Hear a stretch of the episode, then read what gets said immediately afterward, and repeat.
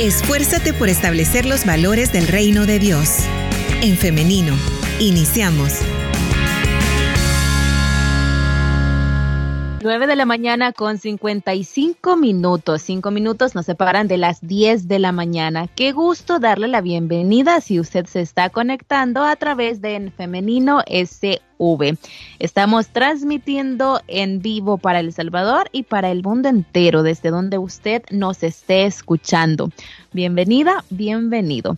Bienvenida también a nuestra invitada para esta mañana, la doctora Vanessa Mengíbar, a quien ya la tenemos ahí lista con nosotros. Así que adelante, doctora, ¿cómo está? Hola. Nos escucha muy bien. ¿Cómo está, doctora? Bienvenida. Ya por aquí, ya listos para que empecemos esta mañana y estas, pues, preguntas y tema que vamos a tratar este día. Así es, como siempre es un gusto tenerla en este espacio, doctora. Nuestra audiencia aprovecha bastante este espacio, así que le agradecemos nuevamente. Y bien, hoy que vamos a hablar este tema que ha sido una sugerencia precisamente de nuestra audiencia. Bien, embarazo adolescente, embarazo de alto riesgo. Doctora, em, primero quisiera que supiésemos si todo embarazo adolescente es de alto riesgo para partir desde ahí. Todo embarazo de adolescente definitivamente sí es de alto riesgo, ya solo por, por la edad. Por la edad están predispuestas a padecer de mayores patologías que compliquen el embarazo igual la edad adolescente considerada abajo de los 18 años. Esa es la edad adolescente y la que se considera que sí se vuelve de alto riesgo. Ok, muy bien. Partiendo de la edad, es un factor de alto riesgo. Ahora, ¿qué patologías se podrían, se podrían desarrollar en un embarazo adolescente? Una de las principales patologías que es la preeclampsia, que es como eh, la elevación de la tensión arterial durante el embarazo y esa es la que puede llegar a complicar mayormente. Otras de las que podemos ver, realmente la preeclampsia es como, como lo, lo más grave, porque en aquellas eh, jóvenes o las adolescentes que llegan a desarrollarla, pues el problema de una preeclampsia es terminar con una insuficiencia renal crónica a la larga. O sea, es una patología que en serio hay que ponerle mucha atención y principalmente que ellas estén conscientes de que tuvieron esa patología o que la están padeciendo para a la larga darles el seguimiento y el control. Otro es que como fisiológicamente realmente el cuerpo todavía no está preparado eh, del todo para un embarazo, pues también pueden llegar a, a, ocurrir más complicaciones durante el parto en cuanto al desarrollo de la pelvis y la movilidad. Podemos también eh, eh, ver diabetes gestacionales y el control que se tiene que llevar de estas, pero la principal y a la cabeza es lo que les menciono de la frecuencia. Ok, la preeclampsia, muy bien. Ahora, doctora, ya se está en este embarazo adolescente. ¿Cuáles deberían ser los cuidados que debe tener una futura mamá en este caso?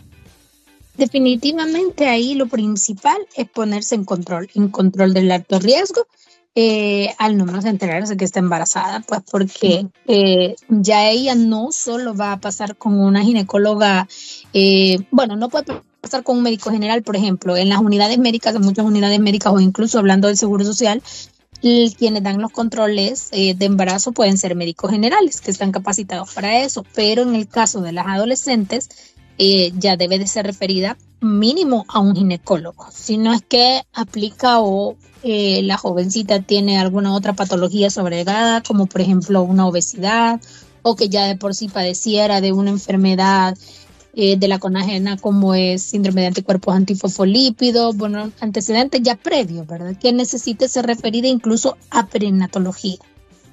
Ok, muy bien. Aparte de, de esto, ¿hay algo más que se debe tener en consideración? Igualmente ahora, con lo de la ley Nacer con Cariño, ella tiene que haber elegido principalmente quién, quién o, eh, la va a acompañar durante su proceso de embarazo. si tiene a su pareja disponible o si va a ser la mamá la que se va a encargar de estar en el acompañamiento. La ventaja que tenemos ahora es esa, ¿verdad? Que se pueden acompañar y explicarle a ambas, porque a veces igual la edad adolescente no nos hace entender a perfección qué es la complicación o a lo que nosotros estamos exponiéndonos. Entonces el hecho de que ella sea acompañada por una persona adulta de su elección pues nos hace mejor y, más fácil poder explicarles los riesgos y las necesidades que van a surgir durante todo el embarazo. Como toda mujer embarazada, sí hay que utilizar los nutrientes y todo lo que se va a dejar eh, pues durante el embarazo. dentro del transcurso del embarazo lo que tenemos que usar, las vitaminas, el ácido fólico, todo lo demás se vuelve prácticamente igual. Lo único que tenemos que ir viendo es que ella, por ser adolescente, pues se vuelve candidata a que pueda llegar a tener una de las complicaciones mayores al final del embarazo. Ok. Doctora, en general los estudios hablan de una serie de circunstancias por los que las madres adolescentes pasan y quisiera que habláramos también de hecho y es de, esto, perdón, y es que eh, hay una de los, hay uno de los elementos que más me llama la atención y es que se dice que eh, una de las patologías también que podría desarrollar la madre adolescente son eh, cuestiones de trastornos emocionales y principalmente como el rechazo al bebé. Entonces quisiera que habláramos también un poco de esto, de, yo sé que esto es algo también mucho más eh, a nivel psicológico, pero sí podríamos comentar acerca de esto. Sí, acordémonos, como les decía, fisiológicamente la mujer, eh, la adolescente todavía no está del todo preparado para, para recibir un embarazo. También a esto sumémosle las circunstancias en las que se puede llegar a dar em, embarazo. Muchos pues no son deseados, no era algo que estaba previamente planeado para, para llevarse a cabo, ¿verdad? No es algo que, yo dijera, sí, estamos, yo ahorita me quiero embarazar a los 15 años, por ejemplo, ¿verdad?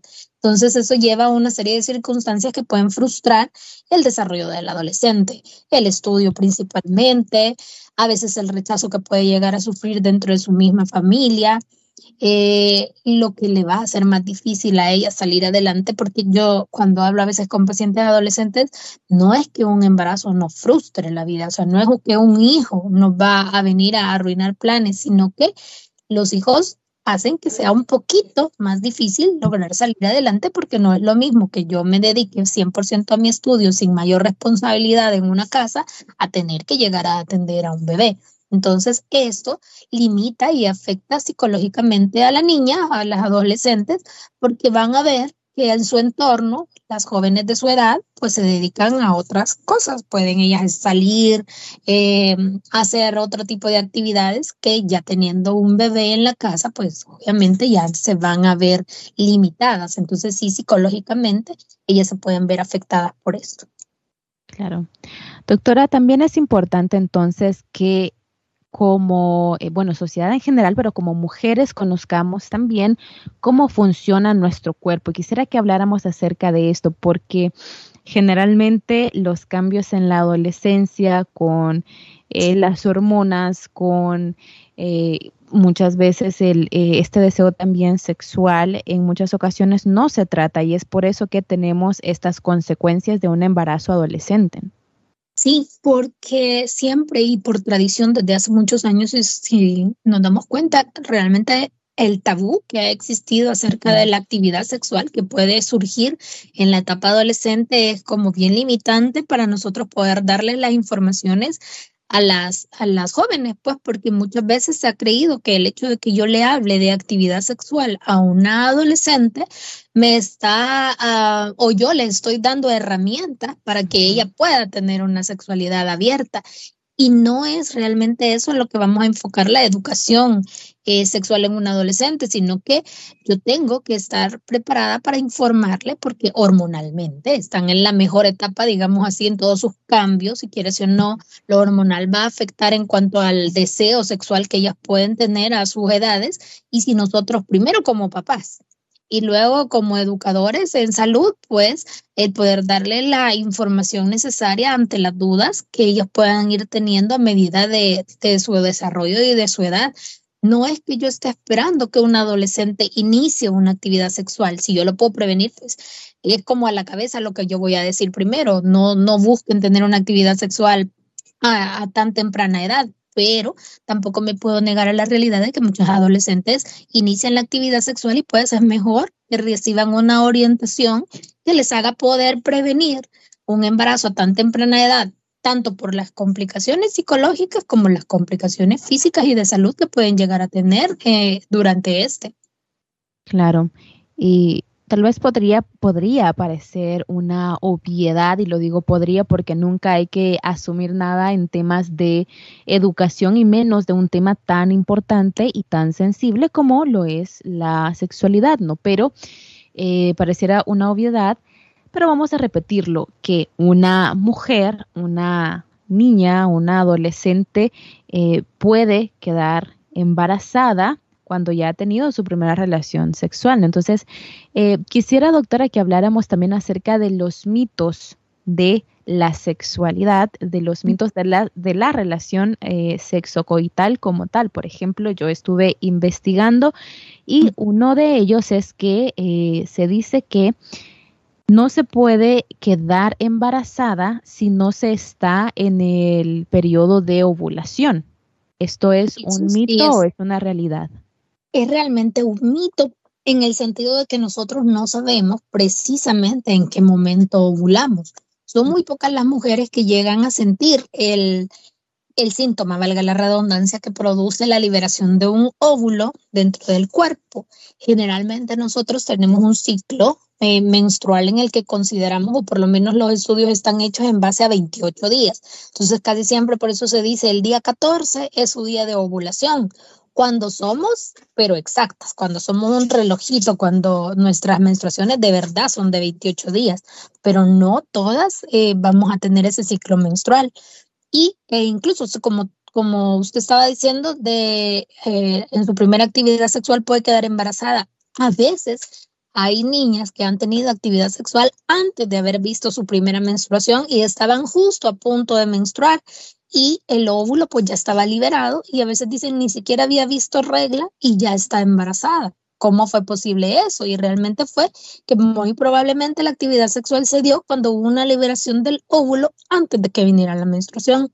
Entonces, no nos podemos llegar al hecho de que sí, yo solo, o por ejemplo, yo he escuchado en adolescentes, porque yo eh, en mi año social hace mucho, cuando estuve, eh, me, tocó justo dar consultas de adolescentes y ellas manejan, o por lo menos en aquel tiempo se manejaba una información bastante errónea. Otra de esas que es como los métodos que ellas previenen o usan para prevenir un embarazo teniendo actividades sexuales, según ellas, el coito interruptus, que es no, eh, que el hombre no tenga una eyaculación eh, durante la actividad sexual, eso les hace que lo tenga afuera, las hace que, que, prevengan y eso tampoco es cierto, o sea, también son, son mitos que existen.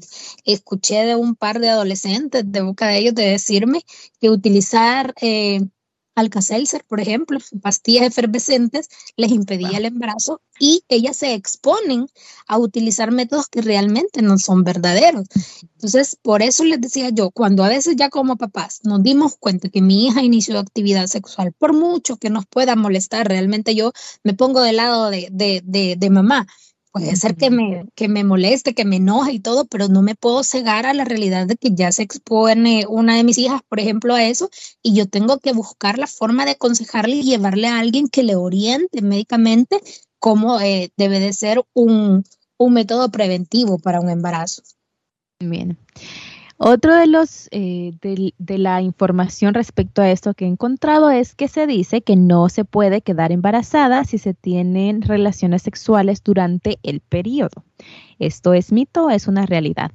También es mito. Por lo mismo que les decía antes, no sabemos realmente si nosotros estamos ovulando exacto en nuestro, en nuestro momento o en los 14 días o qué tal que nuestro cuerpo haya liberado dos óvulos o en dos momentos diferentes y pues entonces también puedo llegar a quedar embarazada eh, durante el periodo menstrual. No es lo más frecuente, ¿Por qué? Porque como el endometrio se está liberando, porque todo lo que nosotros sangramos es el tejido endometrial, que es el que le sirve de colchoncito al óvulo para implantarse en el embarazo, puede que no suceda porque no hay el, el ovulito donde ir a implantarse porque está en plena menstruación.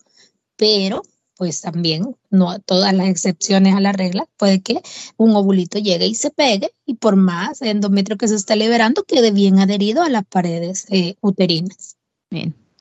Doctora, no se puede quedar embarazada la primera vez que se tienen relaciones sexuales por vía vaginal. Esto es un mito. sí es el completo mito y al que muchas, muchas pacientes que yo he tenido iban creyendo que realmente era imposible porque era la primera vez y no es imposible. O sea, realmente no sabemos en qué momento el del, del ciclo menstrual sucedió o en qué momento de la ovulación.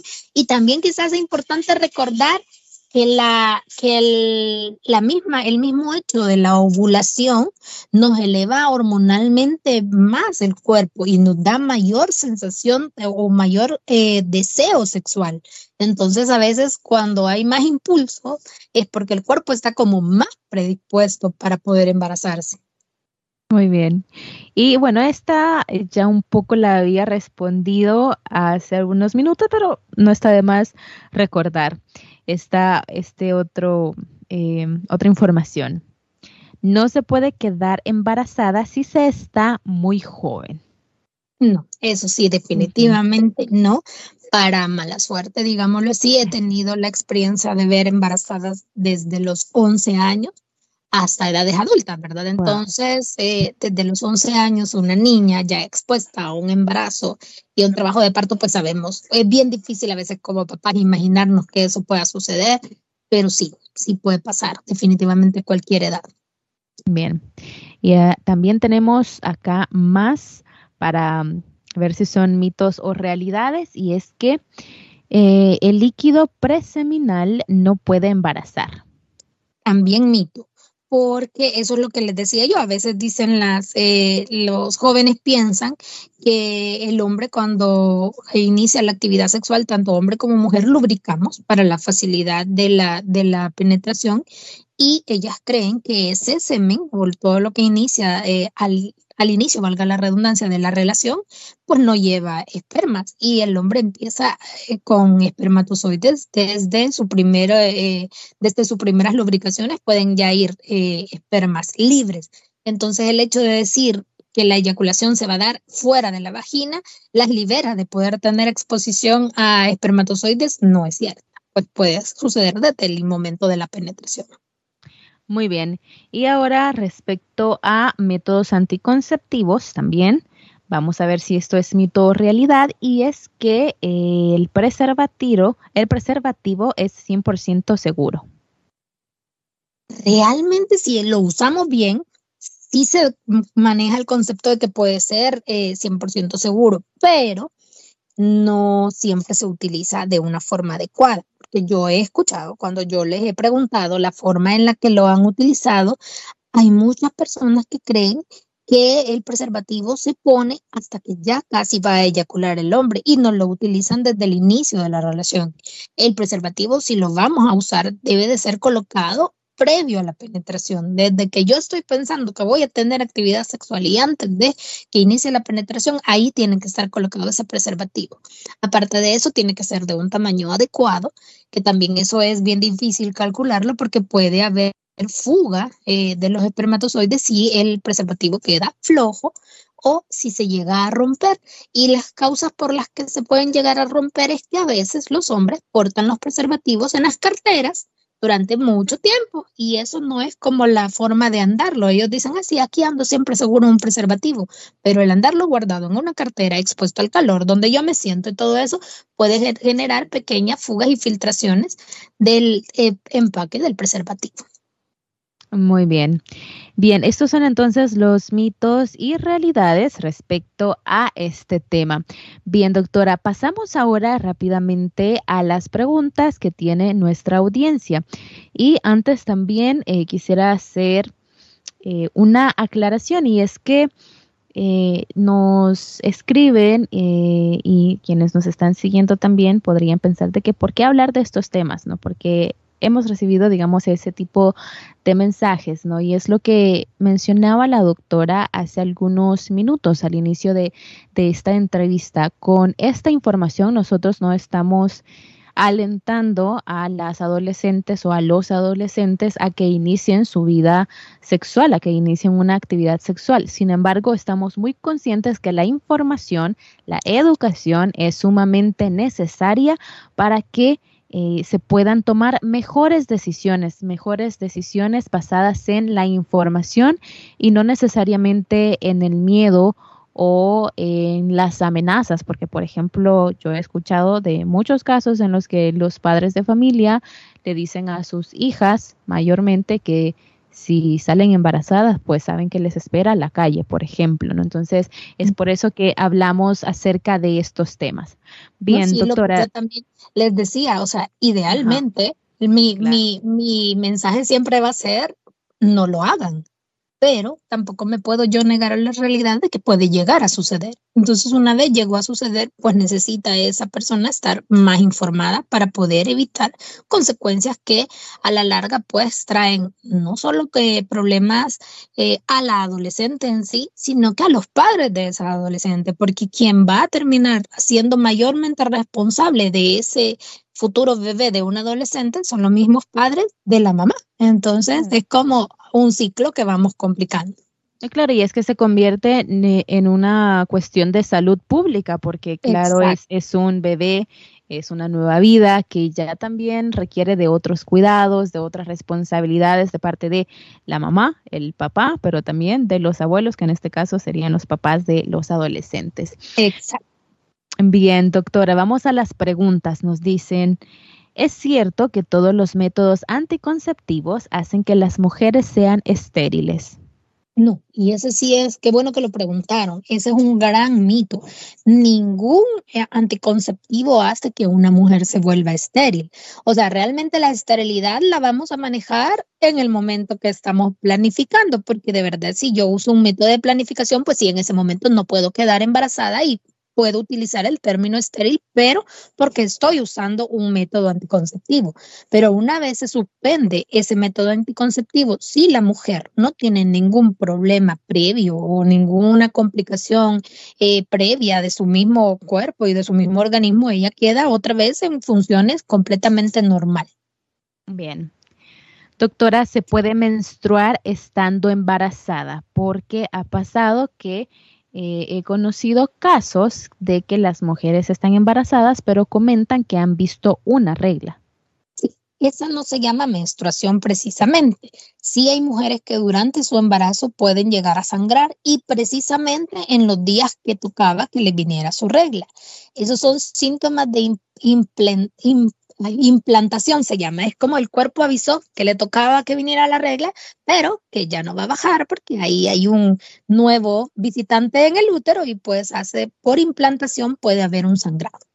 Ok, pero no es menstruación como la que tenemos todos los meses.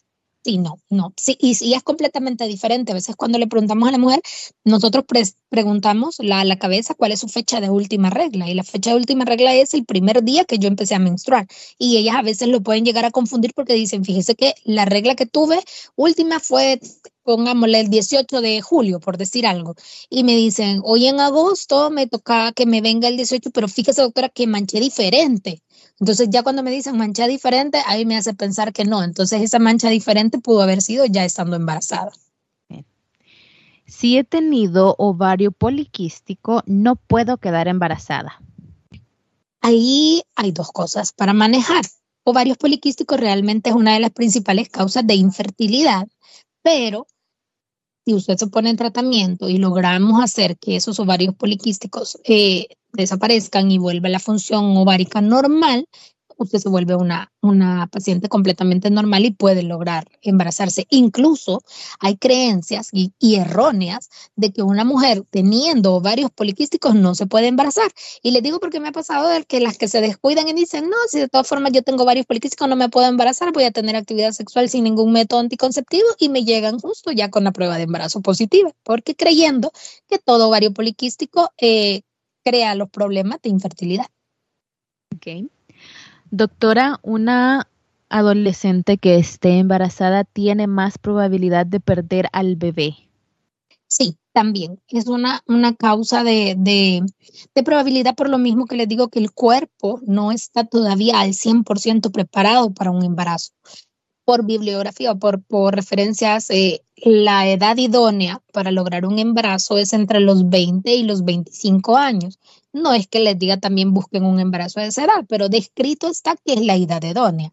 Entonces, antes de esa edad, todavía fisiológicamente el cuerpo se encuentra con muchos cambios, entonces puede volverse otra de las, de las complicaciones, pues las amenazas de aborto y los abortos tempranos.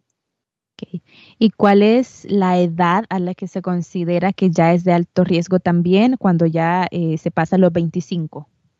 No, arriba de los 37 años ya se considera la edad eh, mayor. Incluso hasta el término que se usa actualmente para las mujeres embarazadas arriba de 37 años se oye bien pesado, pero se les llama primigestas añosas, cuando es su primer embarazo arriba de los 37 años.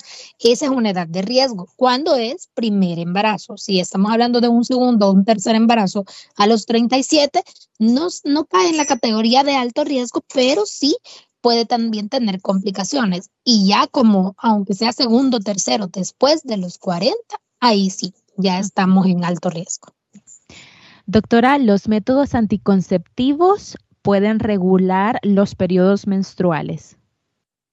Sí, los métodos anticonceptivos muchas veces incluso los utilizamos con ese fin, no con el fin de planificar, sino que con el fin de hacer que una mujer tenga un ciclo menstrual regular que no sea doloroso para aquellas que padecen mucho de dolores durante las menstruaciones. Utilizamos nosotros métodos anticonceptivos para regularlo. O sea, recordemos que el, el método anticonceptivo realmente es una hormona, es un medicamento y nosotros debemos de ver que también eso se usa médicamente, no solo con el fin de planificar. En muchos jóvenes nosotros como ginecólogos a veces dejamos los anticonceptivos, que es lo que asusta mucho a las mamás, pensando de que yo estoy ya dándole eh, pues una hormona y realmente lo estoy haciendo médicamente, no lo estoy haciendo incluso porque la niña ya haya iniciado actividad sexual, sino que porque tengo una patología que, que, que tratar, por ejemplo, una dismenorrea severa, que es un dolor menstrual muy fuerte que a una edad joven, pues tampoco es cómodo ver a nuestra hija ahí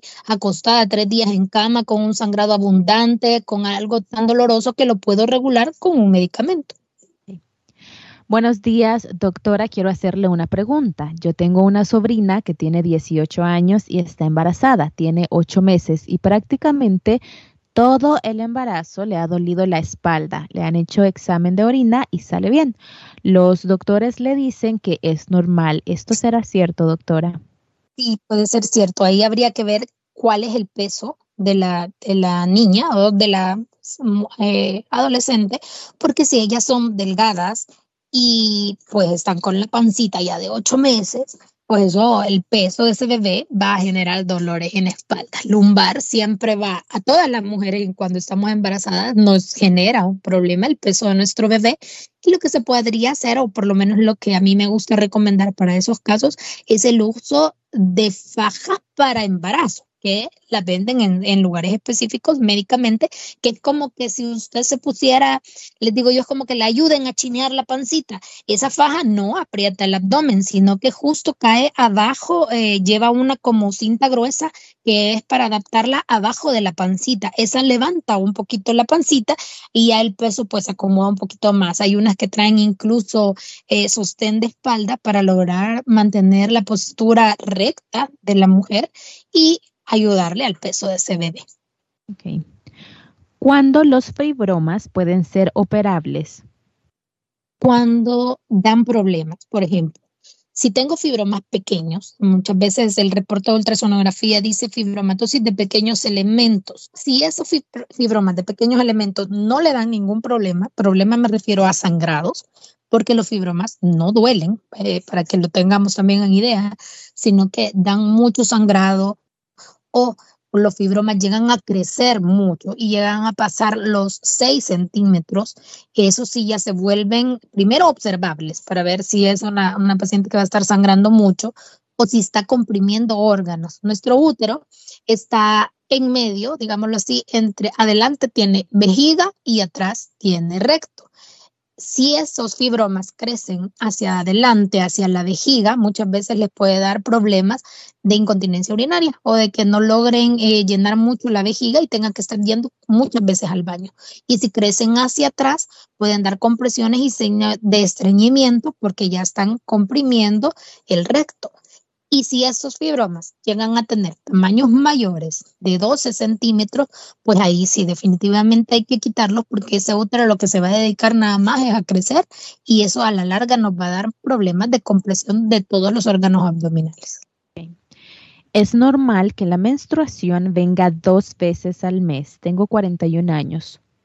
Ahí lo que tiene que, bueno, bueno, por la edad vamos a tocar otro punto después, pero cuando me dicen dos veces al mes, yo tengo que contar la diferencia de días entre una y otra regla. El primer día de regla, imaginémonos que me haya venido el primero de julio, pero la siguiente regla me vino el 29 de julio, yo siento que me ha venido dos veces en el mes, pero entre el primer día de una regla y el primer día de la siguiente regla han pasado 28 días y eso puede ser normal si es tan corto y los periodos menstruales incluso pueden ser tan cortos como de 21 días y tan largos como de 35. Entonces, lo que yo tengo que ver no es tanto que me vino dos veces en el mes, sino qué diferencia hubo del primer día de la regla al siguiente primer día y contar la cantidad de días. Si alguien me dice, me vino el primero y me volvió a venir el 15, ahí sí, ahí entro en una normalidad. Que si la relaciono con la edad, hablando de los 40 años en adelante, podemos empezar a tener esa, esas eh, variaciones y es un, en, los 40, 41 años tenemos un cambio similar al que vamos a tener ya cuando se nos va a acercar la menopausia o el climaterio. Entonces podemos tener variaciones en nuestros periodos menstruales, pero que son transitorios y que van a pasar y tarde o temprano nos vamos a regular. Si vemos que eso ya van dos, tres meses así, sí es el momento de consultar porque eso ya se sale de la normalidad. Mi hija tiene 18 años cumplidos, pero ella desde la primera vez que tuvo su primera menstruación le viene con dolor muy fuerte. Nunca ha podido pasar un mes sin tomar medicamento. Como a los 13 años nos dice que le hizo ultras pélvicas, pero no le aparece nada. Entonces ella toma analgésico muy fuerte, nos dice. Eso que dice ella se llama dismenorrea. Dismenorrea primaria porque así como lo menciona ella, desde la primera vez de su menstruación vino con dolor. Esa es una patología que pues muchas mujeres pueden llegar a padecer, no todas, pero algunas sí. Solo hay que ir manejándolo con analgésicos y quizás cuando ya nos vuelve un poquito más preocupante es cuando la analgesia va subiendo. Eh, por ejemplo, si ella me dice, al inicio se le quitaba con una acetaminofén, y pasaba su dolor. Ahora ya necesita utilizar ya no solo un ibuprofeno, sino que voy subiendo a codeína, eh, voy subiendo de, de, analgesia. Entonces ahí sí, yo quizás ya le recomendaría, podemos utilizar un método hormonal para que ese dolor vaya disminuyendo. Pero si el dolor ha sido todo el tiempo y se logra quitar con una analgesia leve, pues es mejor solo utilizar la analgesia y ella estar preparada sabiendo que su periodo menstrual es doloroso, pero que con el analgésico resuelve. Muy bien, doctora y audiencia, vamos llegando al final de este espacio de entrevista, pero quiero cerrar con este comentario que nos llega a nuestro WhatsApp y nos dicen, es un tema muy interesante y en este tiempo es necesario hablarle y poner sobre la mesa los pro y contra de los embarazos. Lo ideal sería que nos dicen a que las adolescentes no se embaracen, pero en nuestra realidad no es así. Gracias por darnos información sobre este tema. Los felicito por haberlo tocado. Bendiciones. Somos adultos y hermanos en Cristo y debemos de poner atención, sabiduría y discernimiento a este tipo de tema. Muchísimas gracias por este comentario y yo también, doctora, antes de darle eh, paso a usted para una reflexión final respecto a este tema, quisiera también hacer una aclaración y es que en los casos de embarazos adolescentes no solamente es responsabilidad de la mujer, claro, la mujer es la que tiene la consecuencia visible, ¿no? Ella es la que eh, pues lleva el embarazo, la mujer, no es eh, que estemos desplazando la responsabilidad completamente sobre ella, sino como lo dijimos hace unos minutos, es también responsabilidad del padre, eh, en este caso, y también de los papás de la adolescente embarazada. Nada más esta aclaración. Y ahora sí, doctora, ¿cómo podemos finalizar con una reflexión sobre este tema de los embarazos adolescentes de alto riesgo?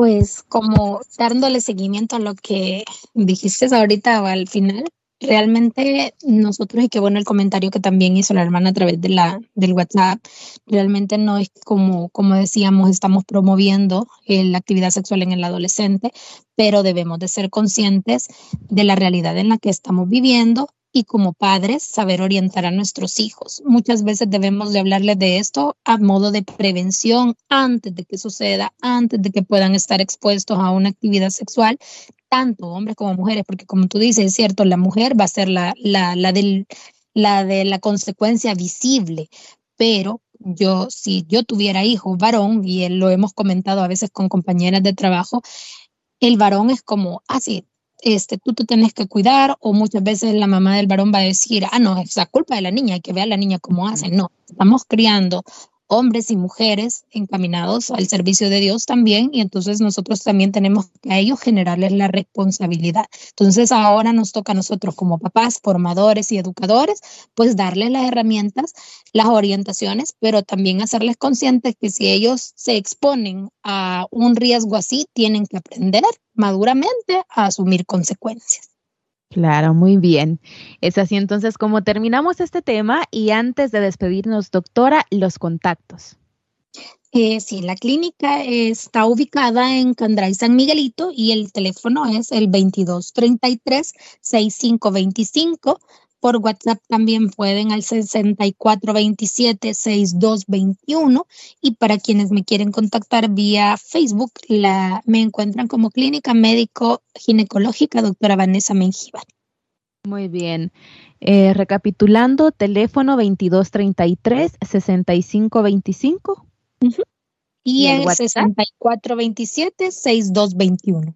Muy bien, 6427, 6221. Muy bien. Ya tenemos entonces por acá eh, los contactos por si usted audiencia quisiera pues tener una consulta personal, pues puede escribirnos y nosotros con gusto le compartimos estos contactos de la doctora Vanessa Mengíbar, quien nos ha acompañado en esta mañana para tratar este tema de los embarazos adolescentes de alto riesgo. Doctora, muchísimas gracias por su tiempo, muchísimas gracias también por siempre tener la mejor actitud para acompañarnos y responder a nuestras preguntas. Muchas gracias a ustedes por la invitación. Ya saben, como les digo, realmente es un gusto poder atender las dudas y poder solventar eh, algunos de los comentarios que encontramos durante los programas. Muy bien, le deseamos que tenga un feliz día, doctora. Gracias igualmente. Muchas gracias. Y ahora agradecemos a nuestra audiencia, a quienes han estado participando y a quienes nos comentan que nos escuchan en el extranjero. También muchísimas gracias por estar pendientes a través de la señal del internet, elin.org.sv. Ahí es donde usted encuentra eh, el espacio para escucharnos. Ahí estamos siempre con nuestra programación. También a quienes han estado siguiendo la transmisión en el femenino SV y a quienes están en la señal del 100.5 FM. Llegamos hasta acá, pero si Dios nos permite, nos encontramos mañana siempre a partir de las 9.30 de la mañana. Así que nos vemos y nos escuchamos hasta mañana. Que tengan un feliz día y muchas bendiciones.